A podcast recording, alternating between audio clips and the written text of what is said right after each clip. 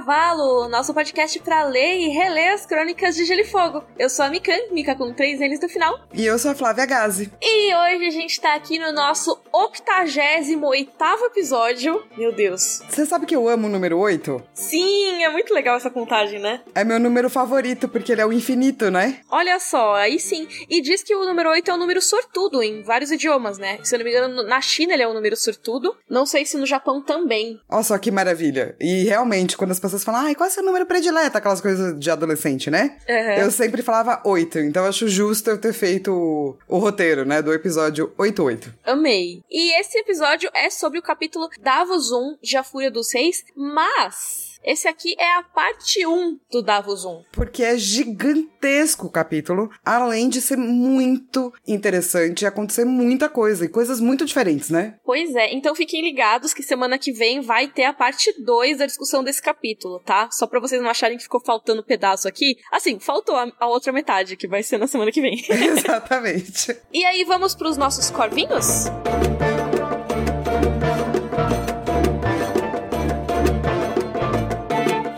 Depois da gente ter recebido um artigo, a gente recebeu um TCC Uau. sobre os livros das crônicas. Que legal! Na graduação dela de Arquitetura e Urbanismo, da Beatriz Pauli. Não é muito louco? Nossa, na de arquitetura, como que ele encaixou? Falando sobre os coisas de Westeros? Ela analisou a relação entre arquitetura e literatura em geral e depois foco na arquitetura medieval e daí usou os livros das crônicas para falar sobre a arquitetura medieval. Uau. E ela falou que por conta do Rodor, não foi por conta do Rodor, tá, Beatriz? Foi por sua conta. Ela conseguiu um 10 no trabalho. Então, Corvinho de Uau, parabéns! Parabéns! Uau, que demais! Nossa, parabéns pelo 10, maravilhoso. Mas ela disse que a ideia do tema veio ouvindo os episódios. Olha, então é por causa do Rodor sim, aquelas, né? Mentira, a gente pode ter ajudado, mas o trabalho e o mérito é todo seu, tá? Parabéns. É, ela mandou o TCC pra gente. Se você tiver no nosso grupo de Facebook e quiser mandar pra galera, manda pra todo mundo ler. Porque Sim. eu, eu fico louca quando as pessoas pesquisam algo que eu não sei o que, que é, tipo arquitetura, sabe? Nossa, eu não faço a menor ideia das coisas também. Daí eu preciso ler tudo. Eu sou essa pessoa. Sim, ainda mais relacionado a um tema que a gente gosta tanto, né? Exato. E ela falou que também usou muito das, é, das minhas análises do imaginário pra falar de literatura. Ai, amo! Que fofo, né? Obrigada, Sim. Beatriz. Sempre que vocês fizerem artigo, pode mandar, porque, né? Manda pra nós. Que a gente vai colocar tudo no nosso Lattes. Meu Lattes inexistente, no caso. ah, mas você vai ter um agora, né? Vou, porque eu vou colocar as coisas que vocês estão citando a gente. Exatamente por conta disso. o próximo corvinho é do Pedro, e na verdade ele só queria agradecer. E tem muita gente que manda corvinho só pra agradecer, então obrigada. Sim. Mas o Pedro Modesto, ele tá falando sobre o quanto ajuda, né? Pra quem tá vivendo na quarentena, quem tem problemas de ansiedade. E ele falou que, ele, que as vozes ajudam a distrair. E que ele também já teve vários sonhos incríveis por conta disso. Eu não sei de você, Mi, mas eu adoro quando leem pra mim em voz alta. E eu tenho sonhos mais legais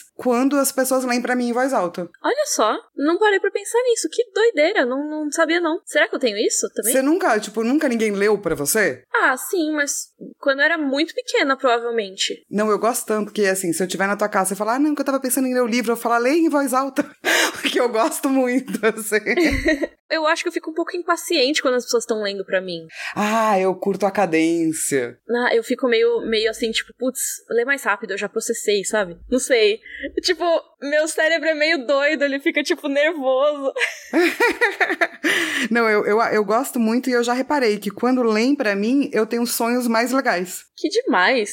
Então, se você aí, ouvinte, for uma pessoa que também tem isso, conta pra mim. Mas você, tipo, você pega no sono enquanto leem, é isso? Isso, e daí vai meio que entrando no meu sonho. Ah, entendi. Cara, eu não consigo, sabia? Ah, é? Eu não pego no sono. Tipo, talvez assim, se eu tiver muito exausta, e aí eu acabar, sabe, que nem aquela, aquela exausta que você encosta e dorme em qualquer lugar, assim? Aí talvez. Mas normalmente quando tem alguma coisa rolando, tipo, seja uma música, alguém falando, TV ligada, algum podcast ou tipo áudio livre, alguma coisa assim, eu fico prestando atenção, eu não durmo, eu não consigo dormir. Nossa, não, eu, eu super consigo. Talvez alguém tenha que ler pra você do tipo, bem devagar. Davos, olhou.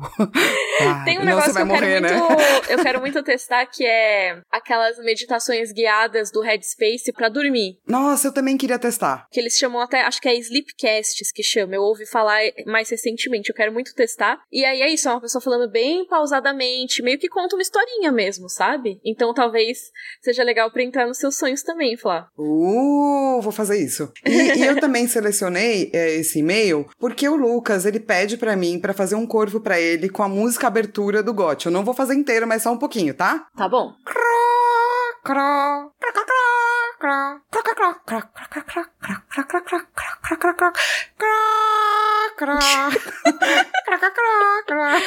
Eu tenho um acompanhamento para você, ó. Maravilhoso. Muito bom. É a caixinha do, do cara malhado.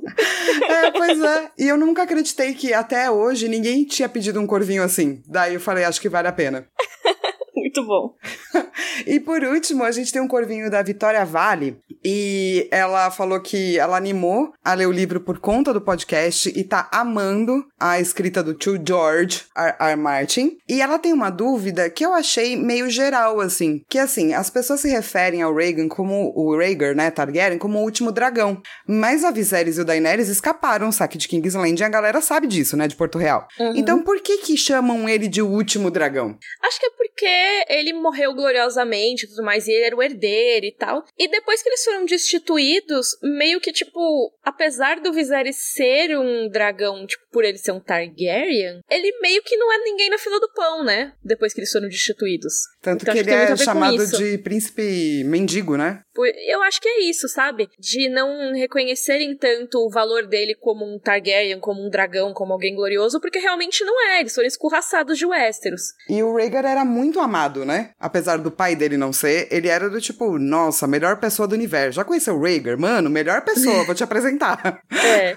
N não estamos aqui emitindo juízo de caráter sobre o Rhaegar, tá? A gente tá falando o que as pessoas achavam dele. Exatamente, não é nós. É os povos de Westeros.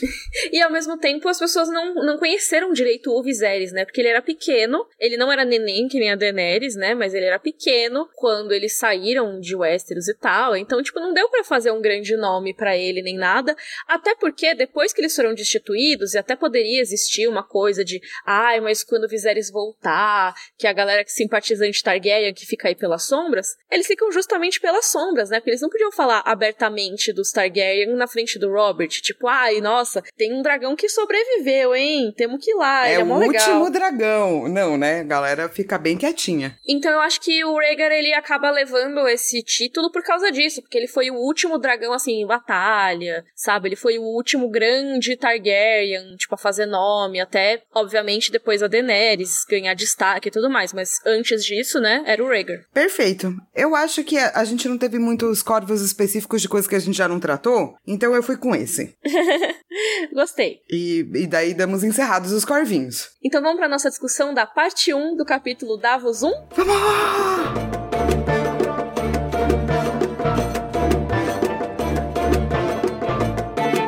Começando aqui a nossa discussão do capítulo Davos 1, parte 1, de A Fúria dos Seis. Flá, a sinopse, por favor somos apresentados ao primeiro capítulo de ponto de vista de Lord Davos Seaworth, homem do povo que ascendeu à nobreza por conta de Stannis. Ele participa de um ritual de Melisandre queimando imagens dos sete deuses, da fé dos sete. O objetivo era recriar Luminífera, a espada lendária que afastaria a escuridão, além de declarar Stannis como Azor Ahai. Uh. E assim, tem mais coisas nesse capítulo, tipo, tem um monte de coisas políticas que a gente vai deixar para a segunda parte. Sim, é, a gente achou melhor dividir, porque realmente senão ficaria muita coisa.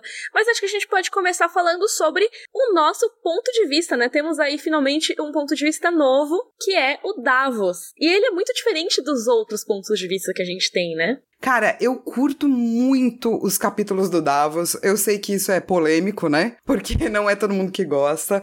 Mas o fato dele ter vindo de uma perspectiva diferente, eu acho que traz uma visão tão fresca para as crônicas, né? Que tava faltando. Com certeza, a gente não tinha essa visão do, do povo, né? Tudo bem, o Davos ele é um nobre, ele é alguém que subiu aí na balança social, né? Ele deu uma subida nos degraus. Com certeza, só que ao mesmo tempo ele traz as memórias dele, ele traz toda a criação dele, todas as lembranças dele de ter sido alguém que cresceu na Baixada das Pulgas, que tem uma origem humilde, que é, é meio que o oposto da jornada da área, né? Mais ou menos. Sim, exato, né? A área sai do status de nobreza e você vê isso acontecendo, enquanto nos capítulos do Davos você vê uma pessoa que ascendeu para a nobreza. Sim, e ele é o cara que ele não esquece de onde ele veio, né? E inclusive até talvez algumas pessoas achem um pouco repetitivos os capítulos dele, né? Porque ele fica repetindo o tempo todo sobre o passado dele, sobre ele ter origem humilde, sobre ele ser um contrabandista, sobre ele não ser ninguém, ele ter perdido os dedos. é, ele tem uma repetição tipo o cometa ou o dedo do Jon Snow, né? Mas eu, eu acho que todo o personagem tem, na verdade, sabe? Nas Sim. crônicas. Todo personagem tem algo que é repetido, porque são muitos personagens e muitos capítulos, e acho que é importante relembrar, né, pra quem tá lendo, quem é essa pessoa, sabe? Uhum. Ainda mais quando ele começa a enfiar mais gente, né? Sim. Então vamos lá, né? Temos aí Lord Davos Seaworth de Mata da Chuva, almirante do Mar Estreito, mas assim popularmente conhecido como Cavaleiro da Cebola. A gente falou, né, um pouquinho dele no prefácio, porque que ele ganhou esse apelido, que ele era um contrabandista, que acabou ajudando aí o cerco do Stannis levando cebola, e daí ele perdeu os dedos, mas também virou nobre. Assim, dando um resuminho, né? pois é, tipo, e ele não perdeu os dedos dedos assim, tipo, por acaso. O Stannis cortou os dedos dele, né? Meio que foi uma troca ali. Tipo, ah, beleza, eu vou te presentear com a nobreza, né? Com o título. Então você vai virar cavaleiro, você vai ter uma casa nobre e tudo mais, você vai ter terras. Mas você não deixou de ser um contrabandista porque você ajudou a gente. Então vou cortar seus dedos fora. Exato. E assim, hoje ele é muito leal, né? O Stannis, porque ele sabe de onde ele veio. E ele tem uma família gigantesca e todo mundo tem algum papel aí. Então a esposa dele dele chama Maria, com Y, e ele tem sete filhos. O Dale, o Allard, o Allard, o Matus, o Merrick, o Davon, o Stannis e o Stefan. E dá pra ver muito certinho, assim, o momento em que ele foi transformado em cavaleiro, né? Que um chama, os finais, né? Chamam Stannis e Stefan. Stefan é o nome do pai do Stannis. Exato, né? Foi ali que mudou a vida dele.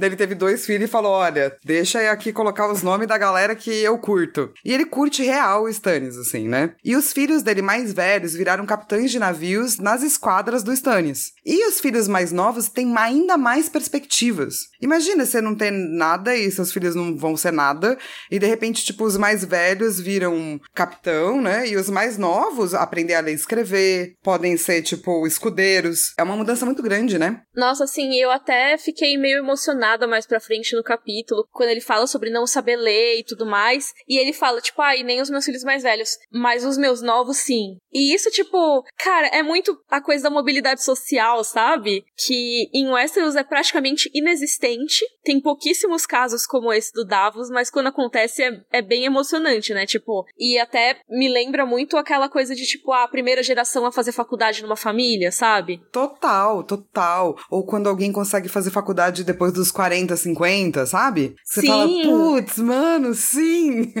É que muito é o caso do assim. Davos, assim. né? Ele não sabe ler, mesmo ele tendo se transformado em um nobre, ele ainda não sabe ler, e ninguém meio que faz questão de ensinar para ele. E mais pra frente nos livros a gente vai ver ele aprendendo a ler. E para mim isso é uma das coisas mais emocionantes da jornada do Davos. Eu acho incrível. Ah, eu também acho lindo. Eu acho muito lindo. E é muito incrível porque ele é muito sábio. Porque uhum. ele, ele tem um outro tipo de sabedoria e sapiência que o, o Martin faz questão de mostrar, sabe? Ele é muito político, ele sabe fazer política.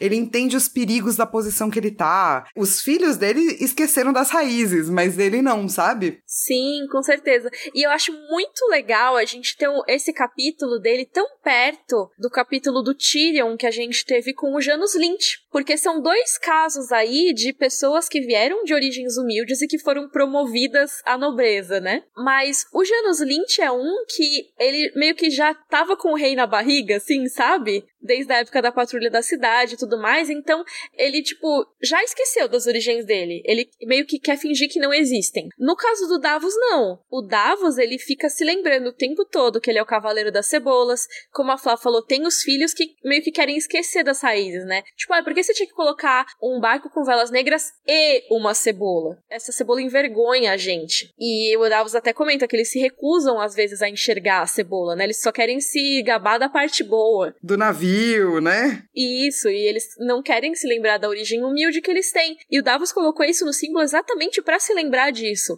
para dizer que ele tem orgulho de onde ele veio, sabe? E eu acho isso muito maravilhoso, cara. E, cara, eu acho o Davos, tipo, simpático demais, assim, sabe? Ele é. Se eu fosse um pouco mais velha e tava, e tivesse em Westeros, eu queria me chamar Maria. Deve ser muito legal ser esposa do Davos, saca? Cara, é, não sei, não sei. Porque assim, tipo, é, ele se arrisca, né? No mar, tem várias missões que ele faz pro Stannis. Não, com certeza o coração na mão, né? Mas, tipo, ele é um cara muito legal, sabe? Ele não é preconceituoso com ninguém. Ele toma, ele presta atenção, ele quer o melhor para as pessoas e pros filhos. Ele é, tipo, muito fofo, sabe? Tanto o homem Sim. que a gente lê e nas crônicas que tem uma cara meio machão, ou é meio, saca? O Davos não é assim, eu gosto muito dele. É bom ver alguém que tem uma sensibilidade, né? Eu acho que ele é um cara que ele tem muita sensibilidade. Ele até, em alguns momentos nesse capítulo, ele me lembrou um pouco os capítulos da Catelyn, que são esses capítulos que são cheios de hesitação. Sim, e de pensamento, e da pessoa pensando, cara, será? Putz, tem isso, tem aquilo. Eu acho ele um cara que tem uma intuição, porque ele. Sim. Eu até ia falar mais pra frente no, no, no roteiro, mas falo já então. Porque ele se apresenta como ateu, né? Durante todo o ritual e todo esse capítulo capítulo. Mas ele segue várias supersti superstições, né? Sim, ele é muito supersticioso. É, ele tem algo de intuição dentro dele, que eu acho muito legal para personagens masculinos mesmo, sabe? Pouco usado. Com certeza. Então, assim, aqui amamos Davos, eu tô até empolgada para essa releitura, porque eu, às vezes, eu achava os capítulos do Davos um pouco enfadonhos em alguns aspectos. Mas nas últimas releituras eu tenho gostado cada vez mais do personagem. Não só por ele trazer é, esse ângulo aí da história do Stannis, né? Que é uma história muito interessante, mas também porque ele tem uma visão muito interessante das coisas. E é realmente uma perspectiva fresca, uma perspectiva nova em relação a tudo que a gente já teve nas crônicas até agora. Então, manda mais, Davos. Manda mais demais. Inclusive, é, o capítulo descreve que ele até hoje fede a cebola. E que, tipo, os nobres não gostam de falar muito com ele, porque tem o um preconceito aí, né, de você ter ascendido aí de classe, né?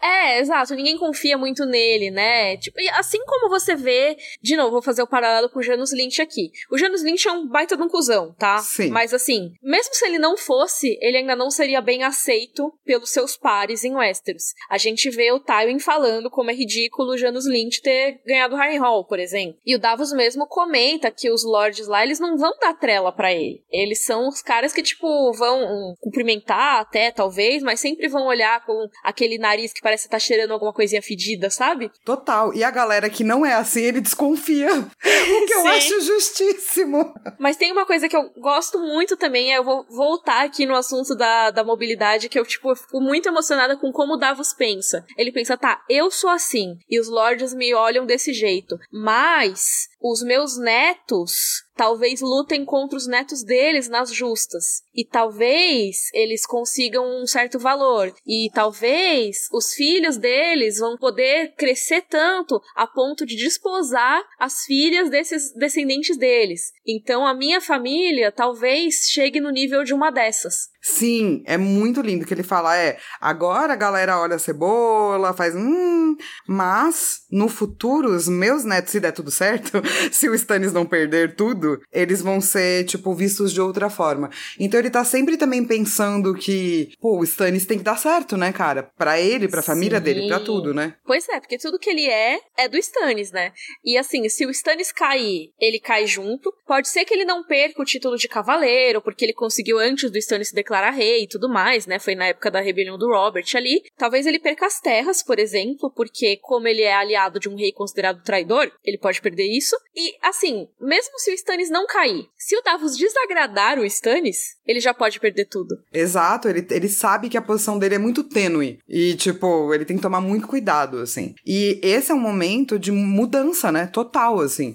Porque ele era um lord que servia ao irmão do rei. Agora, ele tem um papel muito importante na corte de um rei, um novo rei, que tá se convertendo a outra religião. Sim, e numa sociedade em que a religião é grandes coisas, cara. É muito importante. É, pois é, do tipo, é, a gente tá ali no, na, em Pedra do Dragão, né? Eles sempre lembram é, que tem as gárgulas, que era, né, a casa dos Targaryen e tal, que é um pouco mais no sul. Então, os sete deuses são a religião do local, né? Sim, e o capítulo já começa com isso sendo destruído literalmente, né? Porque o capítulo começa num ritual em que eles estão queimando as estátuas dos sete deuses. E até a Flá colocou aqui, né, do, do Davos ser meio ateu, agnóstico. E sim, a gente vê isso, a gente vê que ele é o cara que ele não vai necessariamente ligar tanto pros deuses, mas sim pelo que eles representam culturalmente, eu acho, né? Mais a superstição, e ele em nenhum momento pensa assim, do tipo, ah, não, que sacrilégio.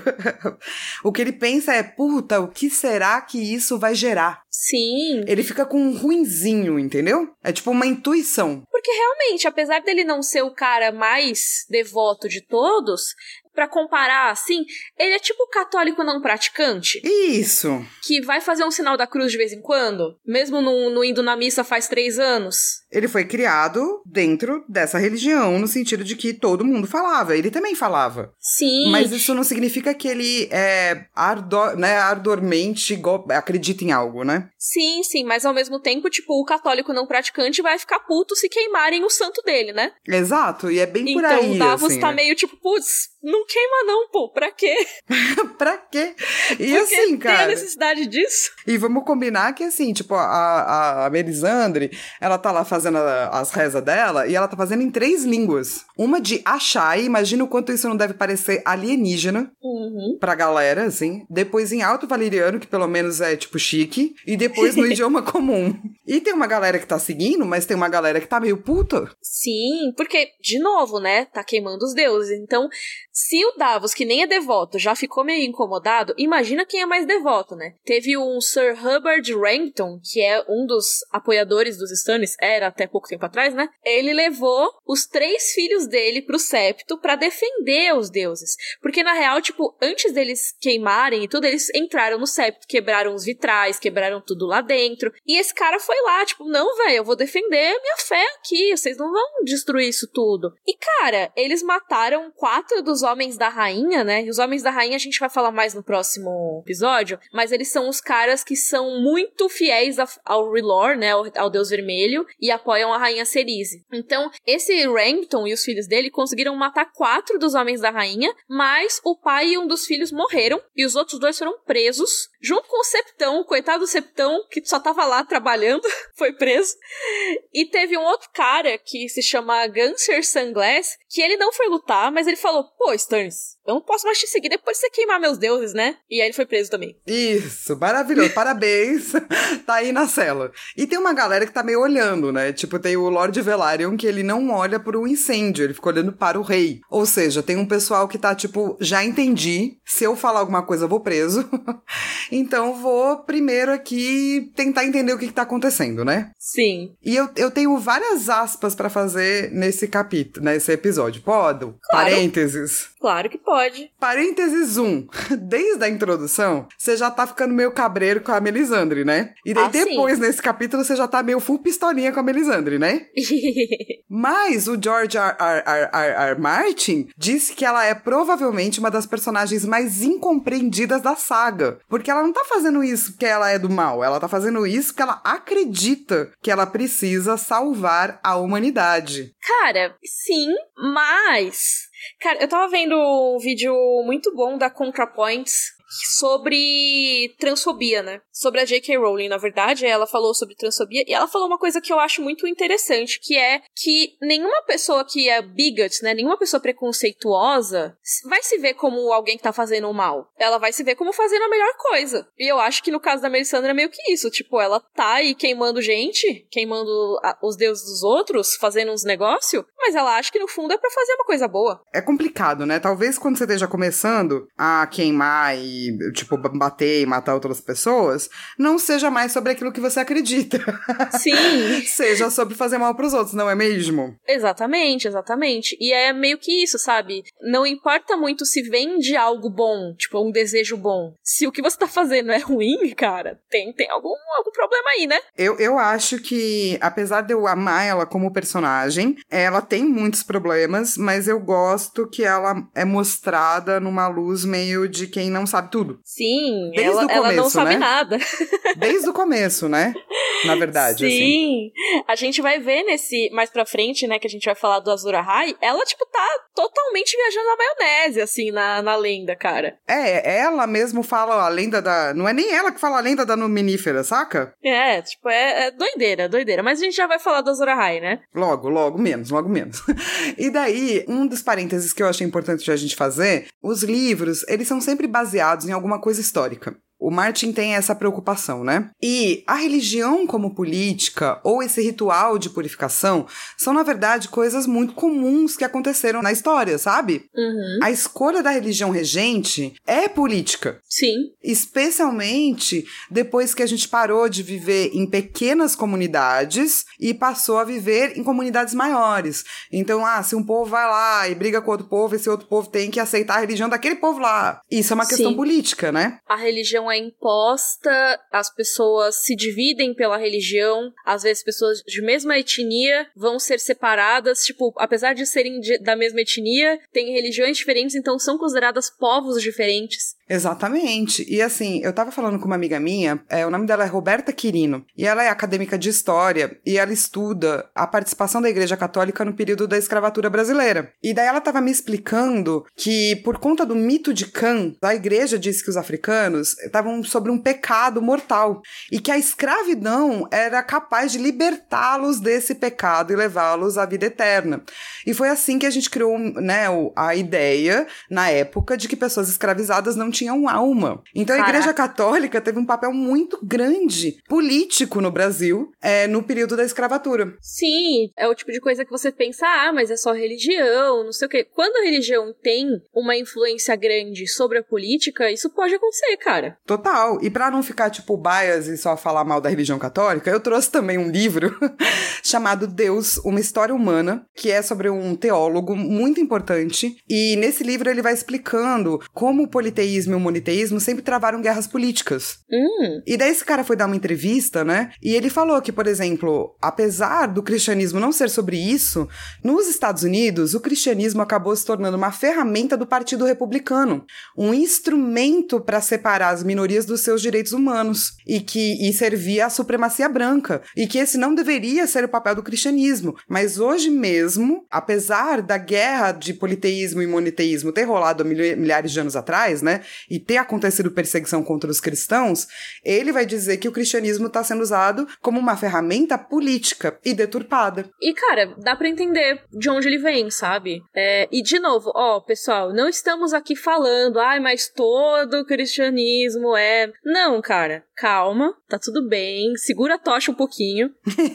não, mas porque você, Mi, já se colocou como, como uma pessoa que estudou muito cristianismo e foi cristã. É cristã até hoje ou, ou acabou, ou hoje em dia é mais agnóstica? Cara, hoje em dia eu tô, tipo, na minha. Não sei o que eu sou na vida, basicamente. Mas passou a maior parte da sua vida se reconhecendo como cristã, certo? Sim, exatamente. Eu venho de uma criação muito cristã e, assim, a minha família ainda é muito cristã e eu tenho muita relação ainda com a igreja católica, tipo, na minha comunidade, tipo, toda. Então, assim, não é algo que eu simplesmente vá dizer, tipo, isso aqui é tudo ruim. Mas ao mesmo tempo também não dá para dizer que isso aqui é tudo bom, sabe? Porque existem sim pessoas e existem sistemas que usam a religião para influenciar a vida de outras pessoas. E influenciar não só, tipo, influenciar, tipo, ah, eu vou levar Deus para essa pessoa, ela vai ficar feliz. Mas também, ah, eu vou usar o nome de Deus para restringir os direitos humanos dessa pessoa. Total. É assim, eu, eu, adoro ler, eu já li a Bíblia várias vezes, eu li os apócrifos, né, os evangelhos que não entraram é, na Bíblia depois do Conselho de Nicéia, 300 anos após a morte de Cristo. Eu adoro estudar religião, mas também a gente tem que mostrar que existem lados das coisas, é por isso que isso aparece em livros, sabe? Porque é uma coisa real mesmo, da nossa história humana, faz sua parte. Isso não significa que o cristão é ruim, significa que muitas igrejas, inclusive a católica e a protestante, acabaram usando da sua influência para determinar mundos, né, rumos para o mundo. Às vezes rumos bons e às vezes não tanto. É, e eu acho que o que é mais, mais até forte disso é, é a própria questão da religião como ferramenta de Estado, né? Que é a ferramenta que você, quando você tem a religião como uma política, você impõe essa religião aos povos que você vai dominar, um povo vai usar a religião contra o outro, e aí você tem perseguição, você tem coisas como a própria Igreja Católica que perseguia outras religiões, ou depois quando você tem conflitos entre católicos e protestantes, ou até hoje em dia quando você tem pessoas cristãs atacando templos de matrizes africanas. Então assim, você tem isso hoje em dia, sabe? Isso que o George R. R. Martin colocou pode parecer, ah, é isso, ela tá queimando os deuses, mas tipo, cara, ela tá queimando o objeto sagrado de uma religião. Exatamente. Isso tem muita relação com coisas que acontecem na vida até hoje, sabe? É, e vamos lembrar que a nossa história tem muito a ver com essa queima, né? Tipo, a Igreja Católica queimou falsos deuses. Depois veio a Igreja Protestante e purificou, ou seja, queimou várias igrejas católicas.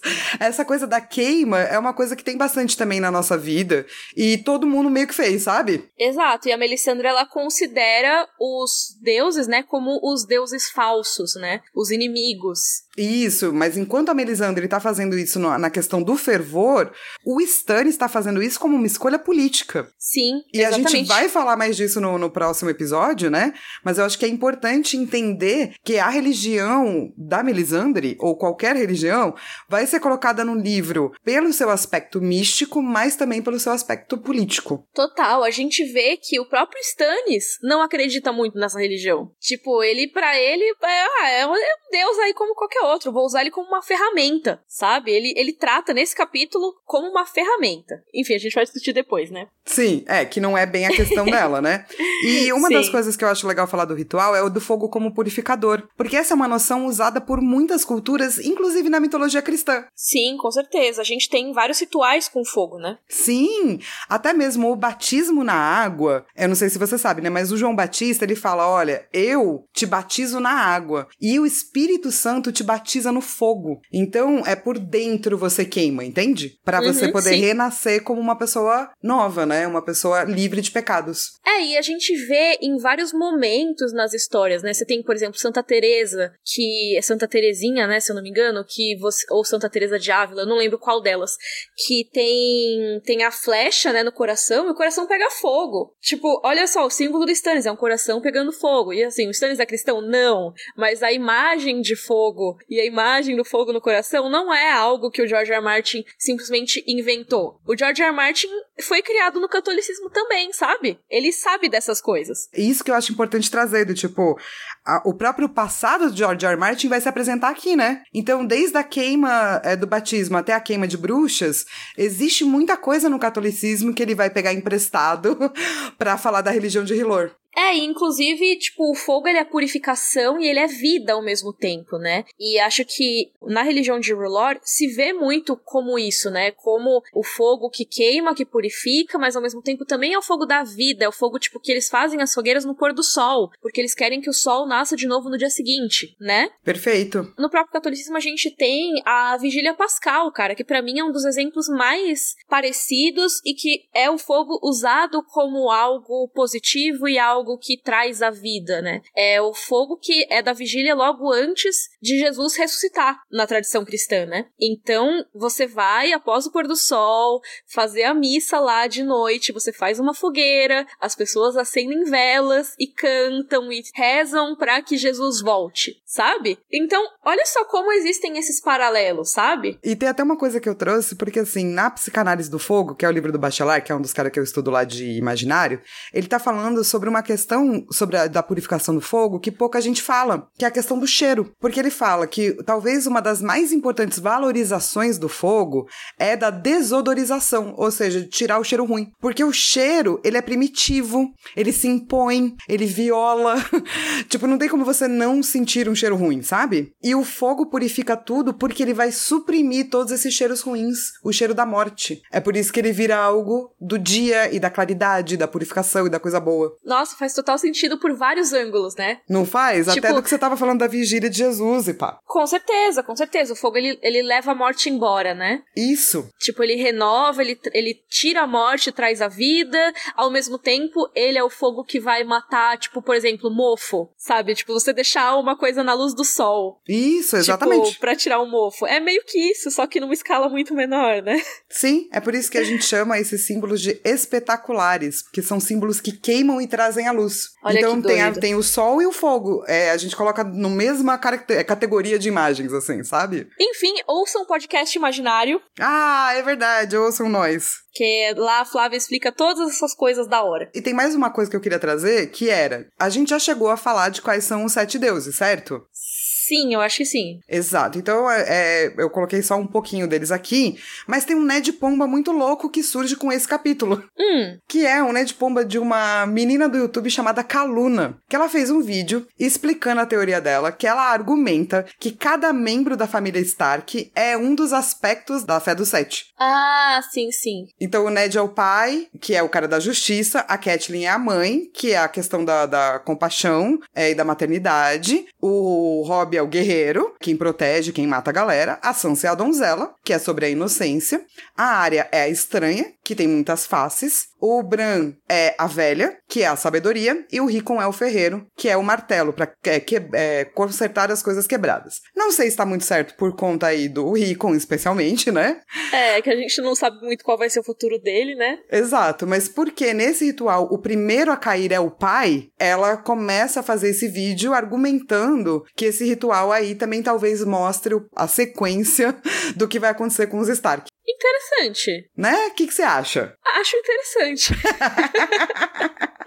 Mas assim, fora isso, eu não acho muita coisa. Não posso argumentar fora de interessante. Não, mas assim, é, é realmente, tipo, interessante e não tô, não tô sendo irônica. Tipo, realmente é interessante, sabe? Mas assim, temos que ver o que vem por aí. Sim, não dá pra saber ainda, que é o É, meme do mas, cachorrinho. mas tem umas coisas que encaixam bem. Tipo, a área com o estranho é muito, com certeza. Tipo, porque é, é o deus de muitas faces, né? Uma das faces dele é o estranho. É, o Bran, como a velha também, eu acho. É interessante, porque ele traz realmente essa questão de. Ele vai ter os saberes da internet das árvores e tudo mais. Realmente, o único que não encaixa muito é o Recon por enquanto, né? Então a gente tem que ver realmente qual vai ser o do personagem. Mas tá aí uma, um Ned Pomba legal. Daí depois você relê o capítulo pensando, hum, quem será que vai cair depois? Sim. E vamos agora falar de espadinha luminosa. Vamos, vamos voltar pro ritual depois de Bora. 40 milhões de parênteses. E daqui a pouco vai ter mais parênteses. Mas, ó, voltando aqui pro ritual, a Melisandre ela fala sobre uma espada. E acho legal a gente ler o trechinho. E falar, como você é a mística do rolê, eu quero que você leia a Melisandre. Vou ler de um jeito místico. Nos livros antigos de Achai está escrito que chegará um dia, após um longo verão, em que as estrelas sangrarão e o bafo frio da escuridão cairá pesado sobre o mundo. Nessa hora de terror, um guerreiro retirará do fogo uma espada em chamas, e essa espada será luminífera, a espada vermelha dos heróis. E aquele que a pegar será Azor Ahai renascido, e a escuridão fugirá perante ele. Espero que tenha sido místico. Cara, foi místico demais, Flá. Eu tô arrepiada. Oba! Obrigada. Nossa, vou te chamar para narrar todos os meus textos sagrados. Super pode me chamar, adoro ficar narrando coisas. Então temos aí, acho que a nossa primeira menção ao Azor Ahai, né? A nossa primeira menção. Antes da, da gente falar muito, né, sobre o Azor Ahai e a descrição da cena, eu queria relembrar que enquanto ela tá falando isso, o cara malhada, com aquele personagem esquisito, bizarro, ele tá atrás cantando. Debaixo do mar, a fumaça sobe em bolhas e as chamas é, ardem azuis, verdes e pretas. Eu sei, ei, ei, ei. Maldita, né? Colocando o negocinho. Mas é, a Flá colocou no roteiro que isso é um foreshadowing da Batalha de Fogo Vivo, e eu acho que faz total sentido. E que eu acho legal, porque é uma das coisas que a Melisandre não viu. Tipo, ela tá lá falando da Luminífera, da Zora High, que muito provavelmente ela tá errada, né? E daí, atrás dela, tem um cara malhada fazendo uma previsão é, real, assim, né? Um Nostradamus real. Sim, total. E, assim, a gente, mais pra frente, conforme for chegando na Batalha de Fogo Vivo, a gente vai falar mais um pouquinho, né? Porque a Melisandre teve algumas visões relacionadas ao Stannis, ao Renly, né? Se eu não me engano. Mas é muito legal ver que o cara malhada já deu essa, essa adivinhada aqui, né? É, o cara malhada, depois, se vocês não ouviram, né, os episódios anteriores aí, tem um episódio só para ele que vale a pena se dar, dar uma escutada. Mas aí tem algumas descrições bem cinematográficas nesse capítulo, né? Então você tem, tipo, o Stannis ele vai lá, os, os escudeiros vão e levam uma luva para ele, uma luva grossa. Aí ele vai com a luva, tipo uma luva. Eu imagino aquelas luvas de pôr no forno, sabe? Ah, pra eu pegar. também! e ele vai e tira a espada, porque a espada estava enterrada no peito, né, da estátua da mãe, que é um dos deuses, né? E aí ele tira a espada da madeira e a espada ela tá com chamas verde jade, além do aço estar cor de cereja. Ele tá cor de cereja, quer dizer que tipo é que nem quando vão o ferreiro tá fazendo a espada, que ela fica incandescente. Isso. Mas as chamas verde jade já nos indicam muito aí que eles estão usando fogo vivo para queimar esse bagulho, que nem o Taurus de Mir. Exato. Exatamente. Então é o famoso embuste. famoso mentira. Essas é, chamas exato. são criadas. E daí eu gosto que assim, é, ele vai lá, né, pega a espada, e daí os guardas vão lá apagar as fagulhas que caem na roupa dele. pois é, tipo, e assim, a luva dele começa a meio que pegar fogo, aí o Stannis larga a espada, ele tira da mão, tira a luva, a capa do Stannis fica chamuscada. Tipo, isso tudo enquanto a Melisandre tá cantando, Davos pensa se ele devia falar, né, tipo, ah, porque a noite é escura e cheia de terrores. Não, mas ele fica quieto. Aí acaba tudo isso, Stannis fica de saco cheio, a espada até para de chamuscar, ele pega a esposa pelo braço, vai embora. Tipo, os escudeiros pegam lá a espada, tipo, toda zoada e levam, tipo, mas assim, a espada tá arruinada. É muito que nem o Taurus de Mir fazia nos torneios, que ele tacava fogo vivo na espada. E assim, ela ficava muito bonita, era um espetáculo, assustava o cavalo de todo mundo. Mas no fim das contas, toda vez ele tinha que fazer uma espada nova, porque ele estragava a espada. Então ela não tava pegando fogo de verdade. E aqui a gente vê uma coisa bem parecida com isso, né? Tanto que o, o Davos pensa: a espada vermelha dos heróis parece uma bela porcaria. Eu amo, Muito bom. eu amo essa parte, eu rio tanto. É, porque é, eu amo que essa cena ela é, ela é, até quase cômica, né? Quando você, Sim. tipo, nota, tipo, o que essa lenda deveria representar e como ela é representada, reencenada pela Melisandre, né? E é cômico, né? Que a galera tá lá apagando as fagulhas, o rei tá de saco cheio, tudo começa a pegar fogo. Sim. É, se você reler, cara, você consegue imaginar um filme do Mel Brooks, assim. Sim. É, tipo, cara, se o Stannis for essa figura heróica, bem tradicional assim, nunca que ele ia pegar fogo junto com a espada, sabe? É, não faz. É assim, é um ritual que não faz nenhum sentido. E Mas o próprio é Stannis engraçado. sabe que é mó farsa, tipo, ele tá de saco cheio. Imagina, se você for um herói mesmo, você vai, tipo, nossa, esse é meu momento, sabe? Mas ele tá, tipo, ah, acabou, vambora, vou pra casa. Boa. Pedir um, pedir um delivery. Isso, exatamente. Tá Já posso assim. ver Netflix e, né, pedir, pedir a pizza. é isso. Mas o lance é, a gente tá conversando sobre o que as coisas aparentam ser, né? E é isso que a Melisandre tá fazendo. Um showzinho. É um teatro, porque ela sabe também da importância da aparência das coisas, né? A sombra na parede. Isso, que vai permanecer aí essa discussão por bastante tempo, né? Pois é, tipo, então assim, qual é a sombra que o Stannis quer projetar na parede? A sombra que a Melisandre ajuda ele a projetar, a de que ele é Azor Ahai renascido, ele é o herói, ele tem a espada do herói, ele é o cara que vai libertar o mundo. Essa é a imagem que ela quer construir para ele. A gente sabe que não é a verdade, tipo, pelo menos pelo que tá aparentando nesse capítulo, todos os sinais indicam que não, né? Não, tanto que assim, logo depois o Davos vai se encontrar com o Salador Sam, que é o pirata, adoro ele. Sim. Acho ele demais, toda vez que ele aparece fico feliz. E ele é de Liz, né? Daí ele fala: ah, os sacerdotes vermelhos lá também estão sempre queimando algo, fica enchendo nosso saco. adoro. Eu fico pensando que os sacerdotes eles são tipo a galera que aplaude o pôr do sol no Rio de Janeiro, sabe? tipo, que toda vez tem, aí todo quem mora lá, tipo, fica, ah, de novo. É, e tipo, a galera, e a galera é mó feliz, né? Daí você pensa, pô, mas também não vou deixar, deixa, né? Deixa é, as pessoas ficar felizes. mas, putz. ai, ai. E daí ele tá conversando com o Davos, a parte da política a gente fala no próximo episódio, mas ele tá falando, então, amigo, é, essa aí não é a luminífera de verdade, né? E você tem que ficar feliz. E quem vai contar a profecia real de Achai é o Salador Sam. Pois é, que aí acho importante a gente ler também, né? Porque isso é essencial para muita coisa que vai acontecer nas crônicas de Gelo e Fogo. Então eu sou a mística e você é o pirata? Eu tenho que ser toda, toda estilosa, né? Isso, e meio do tipo, é, não é porque eu leio ele bem assim, né? Tipo, é. Vou contá-la. Era num tempo em que a escuridão caíra, pesada sobre o mundo. Para enfrentá-la, o herói tinha que ter uma lâmina de herói, ah, como nenhuma outra que tivesse existido. E assim, durante 30 dias e 30 noites, Azor Ahai trabalhou sem dormir no templo, forjando uma lâmina nas fogueiras sagradas aquecer, martelar, dobrar, aquecer, martelar e dobrar. Ah, sim, até a espada ficar pronta. Mas quando mergulhou na água para temperar o aço, ela se partiu em pedaços. Como era um herói, não era do seu feitio desistir e ir atrás de excelentes uvas como essas, e portanto recomeçou. Da segunda vez levou 50 dias e 50 noites, e essa espada parecia ainda melhor do que a primeira. Azor Ahai capturou um leão para temperar a lâmina mergulhando no coração vermelho da fera. Mas mais uma vez o aço se estilhaçou e se dividiu. Ah, grande foi sua aflição e grande foi seu desgosto, pois sabia o que tinha que fazer. Trabalhou na terceira lâmina durante 100 dias e 100 noites, e enquanto ela brilhava incandescente nas fogueiras sagradas, sagradas, chamou a mulher. Nissa Nissa, disse-lhe, pois era esse o seu nome. Desnude o peito e fique sabendo que eu amo mais do que qualquer coisa no mundo. Ela obedeceu, não faço ideia do porquê. E Azor Ahai enfiou a espada fumegante no seu coração vivo. Disse que o grito de angústia e êxtase que ela soltou abriu uma fenda no rosto da lua, mas seu sangue, sua alma, sua força e sua coragem penetraram no aço. Essa é a lenda sobre a forja da luminífera, a espada vermelha dos heróis. Compreende agora o que eu quero dizer? Fique feliz por ter sido apenas uma espada queimada que sua graça tirou do fogo. Luz demais pode machucar os olhos, meu amigo. E o fogo queima. Caralho, eu falei muito. Foi, é assim que eu leio ele, tá perfeito.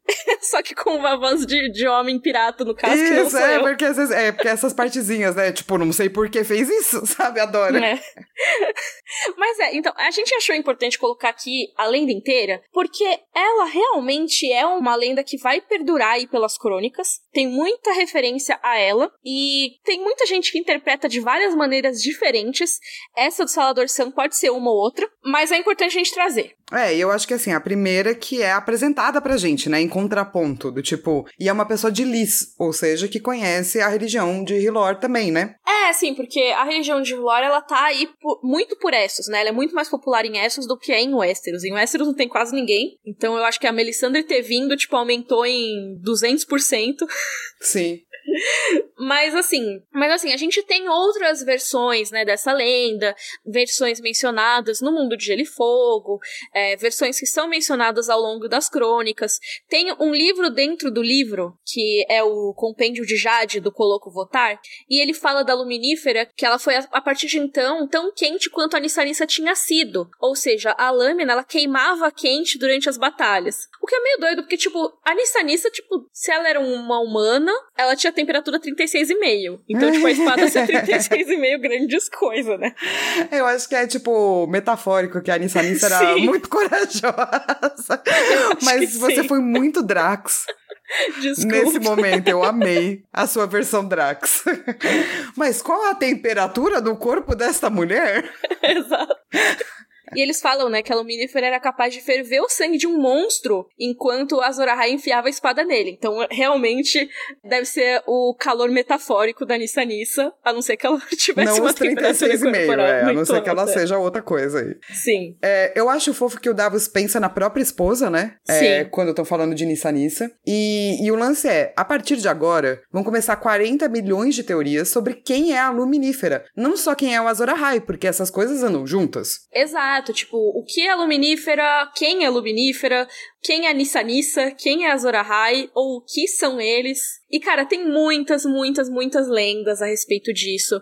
Tem, posso recomendar um podcast aqui, Flá? Pode. Que é um podcast completamente viajado, mas ao mesmo tempo ele traz algumas coisas interessantes, que se chama Lucifer Means Lightbringer. Que, inclusive, eu acho que o próprio nome já traz muita coisa interessante, porque Lucifer quer dizer luminífera. Sim. Então, tipo, interessante, faz sentido. Mas, assim, ele, ele traz várias leituras das imagens, nas crônicas, ele fala muito sobre como é, o George R. Martin, ele coloca muitas coisas cíclicas e muitas é, referências e muitas metáforas e tudo mais. Ele fala sobre como pode ser que o Sol seja o Azor Ahai e a Lua seja a Nissa Nissa, e aí o Sol acabou destruindo uma das luas, e aí ela se quebrou, e isso foi a origem dos dragões, então pode ser que a Luminífera sejam os dragões. Enfim, faz muito tempo que eu não ouço podcast, mas eu lembro que, tipo, eu ouvindo eu pensei, cara, pode ser que tenha muita besteira aqui, mas tem algumas imagens que parecem fazer sentido dentro da, da história do George R. R. Martin, sabe? É, então, e assim, depende de quem você quer que seja o Azor Ahai, né? Uhum. Eu acho que é mais isso, assim, do tipo, ah, eu acho que é o Jon Snow, beleza. Então talvez a espada seja a Patrulha da Noite, Sim, né? existe, né? Porque a Patrulha da Noite é a espada que protege, é a luz, eles falam tudo isso lá no juramento, né? E até o, o Azor Ahai, tipo, ele surgiu no momento em que o mundo estava frio, ou seja, durante a longa noite. É uma espada na escuridão, a luminífera. Exato, tipo, eu, eu adoro a identificação da Patrulha da, da Noite como a luminífera, porque surgiu de sacrifício e durante a longa noite, é, e é bem provável, e tem magia aí, né? Pra construção da muralha e tal. Com certeza. Se você falar, não, cara, com certeza a Azor Ahai é a Daniela. Então um dragão é que é a luminífera. Sim, e aí tem várias coisas que vão surgir depois, né? Tipo, que não necessariamente estão mencionadas nessa lenda aqui agora, mas que depois falam, ah, ele tem que renascer sob sal e fumaça, e não sei o que, não sei o que lá. Tipo, e aí tem gente que fala que tem o príncipe que foi prometido, aí tem o Azor Ahai, aí será que um é- são a mesma coisa, ou será que são duas pessoas diferentes? Então, assim, a gente tem vários possíveis candidatos pra se encaixar nessas lendas, né? E tem até várias espadas que poderiam se encaixar nessas lendas. Até espadas que são espadas lendárias aí em Westeros, né? A Flá colocou aqui no roteiro, por exemplo, o título de Espada da Manhã. A Espada da Manhã é o título dado a alguém da casa Dane que impunha essa espada chamada Alvorada, né? E assim, a Alvorada, ela é uma espada que foi forjada, teoricamente, né, diz a lenda, a partir de uma estrela cadente, né? Caiu um, tipo um asteroide, assim, e eles pegaram esse metal e fizeram uma espada. Então ela é uma espada que não é de aço valeriano, também não é de aço normal, ela é pálida, ela parece vidro de leite, dizem, sabe? Ou seja, ela seria uma espada clara, né? É, pode ser tipo uma espada que vai refletir a luz de um jeito que parece que ela tá em chamas. Exato. E ela é uma espada aí que a gente sabe mais ou menos onde tá na história, né? Porque o Sir Arthur Dane é um cavaleiro que foi da guarda real do Aerys Targaryen. Ele tava na Torre da Alegria, o Robert, o Eddard, né, o Ned lembra dele. E Uhum. depois ele seguiu com a espada, é, alvorada, pra entregar pra irmã dele, a Shara Dane. Depois que ele morreu, né, na Torre da Alegria. Então a espada tá com a casa Dane atualmente. Então, caso seja essa espada, ela está já, a gente conhece por onde ela tá. Tem uma outra espada que tá perdida, que é a espada Blackfire, que é uma espada de aço valeriano, essa sim é de aço valeriano, e que foi empunhada pelo Aegon o Conquistador, né? Ela é a espada lendária da casa Targaryen. E ela era passada de rei pra rei, cada vez pros seus herdeiros, até que deu toda a treta das rebeliões Blackfire. É, ela deu o nome, inclusive, né, a casa Blackfire. Exato, porque o Daemon Blackfire foi o herdeiro dessa espada, apesar de não ser o herdeiro ao trono, porque ele tem origem bastarda. E depois de um tempo, essa espada desapareceu, teoricamente em Essos. Então, pode ser que ela reapareça na nossa história, pode ser que não. Mas assim, tem umas outras possibilidades, né? É, e tem umas que vão surgir mais pra frente, do tipo, eu só dei até uma citada que é tipo, ah, o chifre, né, do dragão, o Dragon Horn, que é um negócio que a gente não conhece ainda, mas que virá a conhecer. É, sim, ele vai aparecer na, na parte do Euron, né? Isso. Ele vai trazer, que é o Dragon Binder. Eu amo esse nome em inglês. Eu também, eu também. Que ele, é, tipo, ele não é só o chifre do dragão, ele é o chifre que, que domina, que dobra, que, tipo, verga o dragão, sabe? É eu muito acho, mais muito tenso. assim. É, é tipo, mano, pa- parece realmente que ele vai laçar o dragão e, tipo, domar que nem você doma um cavalo selvagem, sabe? E ele teria esse objeto mágico aí, que poderia ser uma luminífera, dependendo de quem é o seu pretendente aí pro posto de Azor Ahai. É, mas eu- eu acho É. que não. Porque, tipo, esse chifre, ele é muito um negócio trevoso, velho. ah, ele é. Mas vai que Ele o é Azor é do trevoso. mal, né? Sei lá, as, as pessoas acham... Porque eu achei várias teorias de pessoas falando disso, assim. Eu falei, Sim. gente, as pessoas gostam muito de, tipo, personagens trevosos. Eu vi até uma tirinha hoje que é do tipo assim, eu sou um vilão. E daí vem o pessoal da internet e coroa ele, assim, com uma coroa de flores, sabe?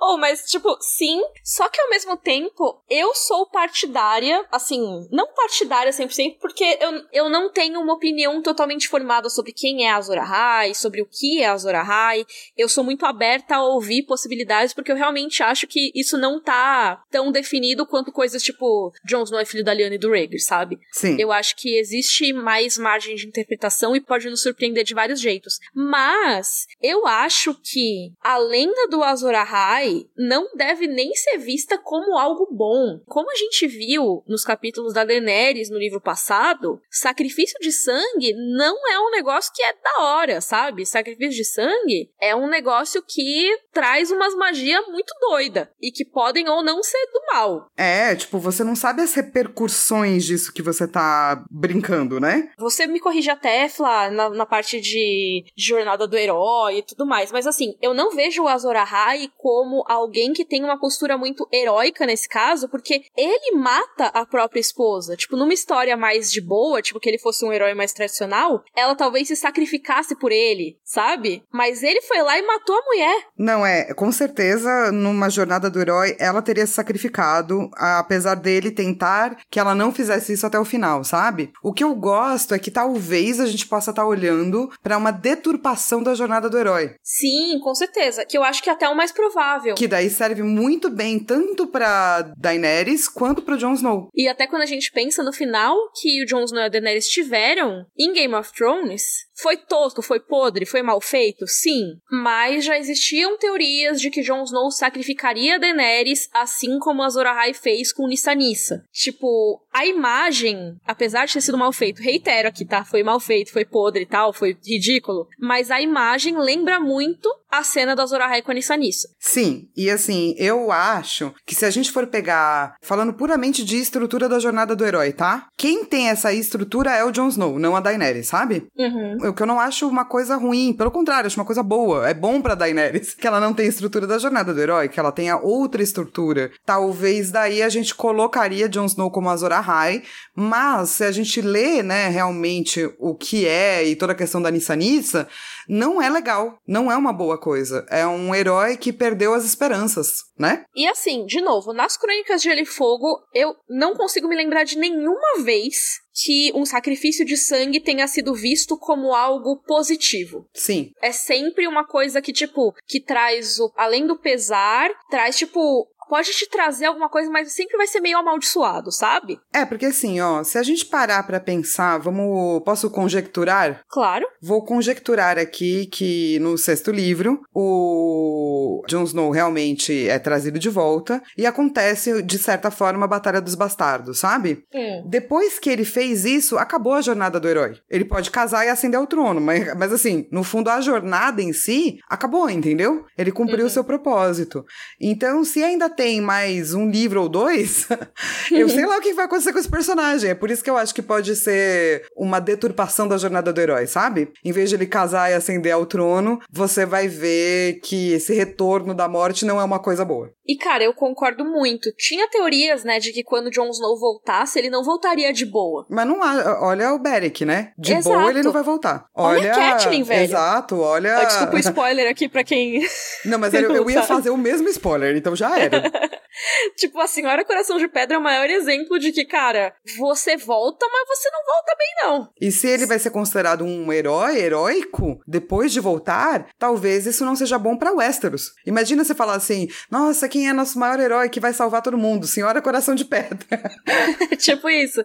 É, eu tô muito, tipo, pensando num, nessa coisa do herói que não necessariamente vai ser bom para todo mundo. É muito Duna, né, que eu tô lendo, tipo, recentemente a saga. E, cara, é isso. O, o personagem, ele tem presciência e ele sabe que ele pode se tornar esse líder que, tipo, vai fazer muitas pessoas matarem outras em seu nome. E ele fica tentando evitar isso, sabe? Sim. Tipo, é muito interessante, evitar, né? É, ele quer evitar se tornar esse herói. Só que ao mesmo tempo ele tem que se tornar esse herói para sobreviver de certa forma. Então, tipo, o Jon Snow se tornar um herói pode dar, dar uns ruins. Eu não sei exatamente, né? Ninguém sabe qual é o final, mas eu acho que uma deturpação da jornada do herói para o Jon Snow seria muito bonito também em termos de literatura, sabe? E o George R. R. R. R. Martin sempre disse que o final ia ser agridoce. É, e um sacrifício humano que traz uma certa maldição, talvez. Faça sentido com tudo que ele colocou até agora, né? Sim.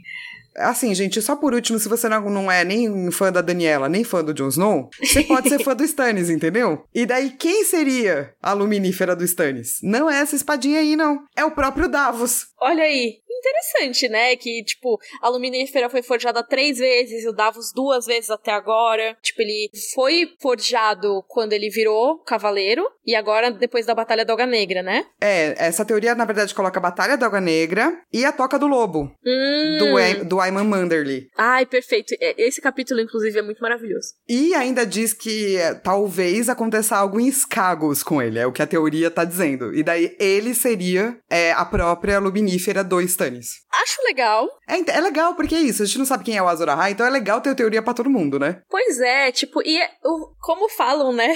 A profecia. Como é que é o Arquimestre Marwin que fala isso, né? Que a profecia é muito boa, é tipo uma mulher te chupando, ele fala, né? Tipo, ah, é muito bom, até o momento que ela te morde, arranca seu pinto fora. tipo, ele fala mais ou menos isso. Profecia é muito da hora, porque você fica tipo, ai, mas e se isso, e se aquilo? E se meu filho for o herói de que vai salvar o mundo? Tipo, pode ser, mas pode ser também que você vá colocar toda a sua família em risco fazendo isso e, tipo, vai dar ruim, né? Tipo o Rhaegar. Exatamente. E aí você causa a extinção da sua casa, porque você queria seu filho o herói. Parabéns. E... Enfim, a gente tá aqui há 800 anos. Sim, porque a gente é essas pessoas. Mas, por isso que a gente dividiu o capítulo, gente. A nossa primeira Yay! parte é sobre coisas místicas. Uh. E assim, a próxima parte vai ser de coisas pé no chão, né? Sim, a próxima parte é toda sobre política e todas as coisas que não couberam aqui, que são faladas no capítulo e tem muitas. Também vamos falar dos sentimentos do Stannis. Ah, Tadinho. vamos falar de uma certa carta. Sim, é, vai ser muito legal o próximo também. Esse capítulo é muito bom, cara. E daí vamos pro Valar Morgulis? Vamos!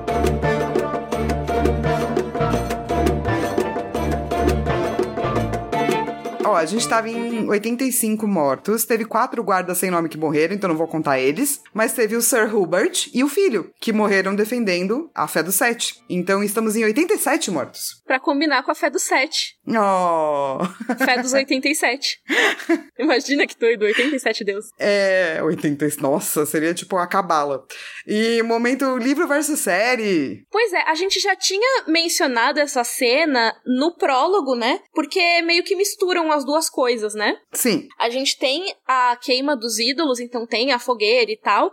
O Septão fica chateado, mas, tipo, tem o Cressing, né? O mestre Cressing que vai lá e fala: Ô, oh, não faz isso não. Tipo, tem a rixa entre a Melisandre e o Cressing nesse momento de queima dos deuses. Então eles juntaram aí duas coisas, né? No livro, o Cressing já morreu nessa hora, tá? É, exatamente. Tipo, ele tá lá porque.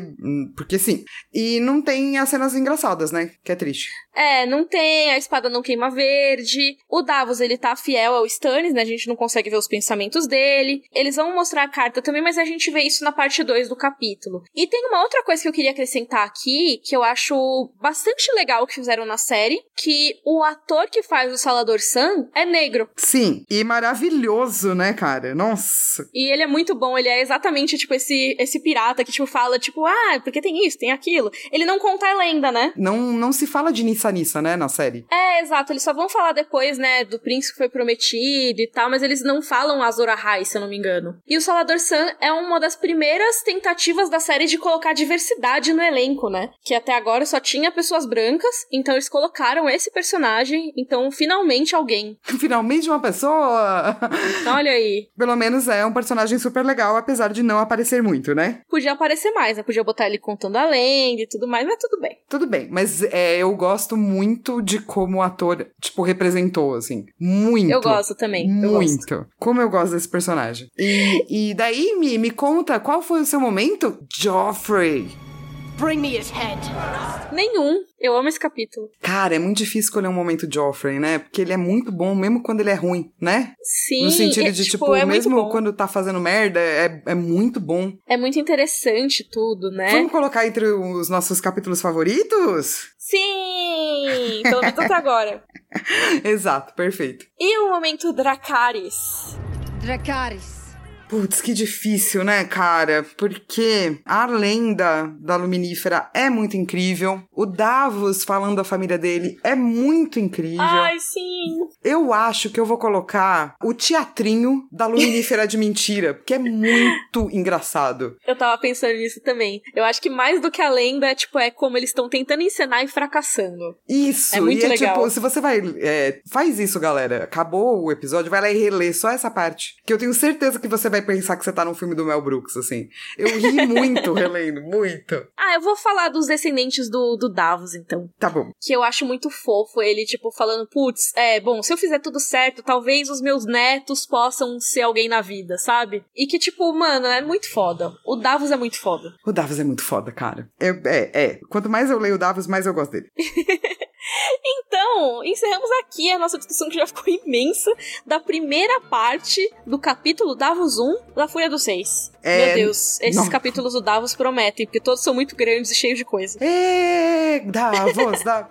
Não se esquece, gente, que lá no site rodorcavalo.com.br tem todos os vídeos relacionados que a Carol e a Mi fizeram. Tem também o episódio, né? Caso você esteja, não saiba onde achar, tem lá, tem tudo. E você também pode acessar o padrim.com.br barra rodorcavalo, que é para ajudar a gente a cobrir custos de produção do podcast, edição, ilustração. Se você não puder ajudar, você pode espalhar a palavra do podcast para todo mundo, para o seu primo rico. Pois é, divulga nós. E também tem a nossa coleção na Chico Rei. A gente tem uma coleção em parceria com eles, com várias estampas inspiradas no podcast, inspiradas nas crônicas de Gelo e Fogo. Então, se você quiser dar uma olhada lá, é chicorei.com.br barra rodor tracinho cavalo. E você também pode seguir o Rodor Cavalo nas redes sociais, é tudo arroba Rodor Cavalo. A gente se vê na semana que vem com a parte 2 do Davos 1. Rodor! Rodor!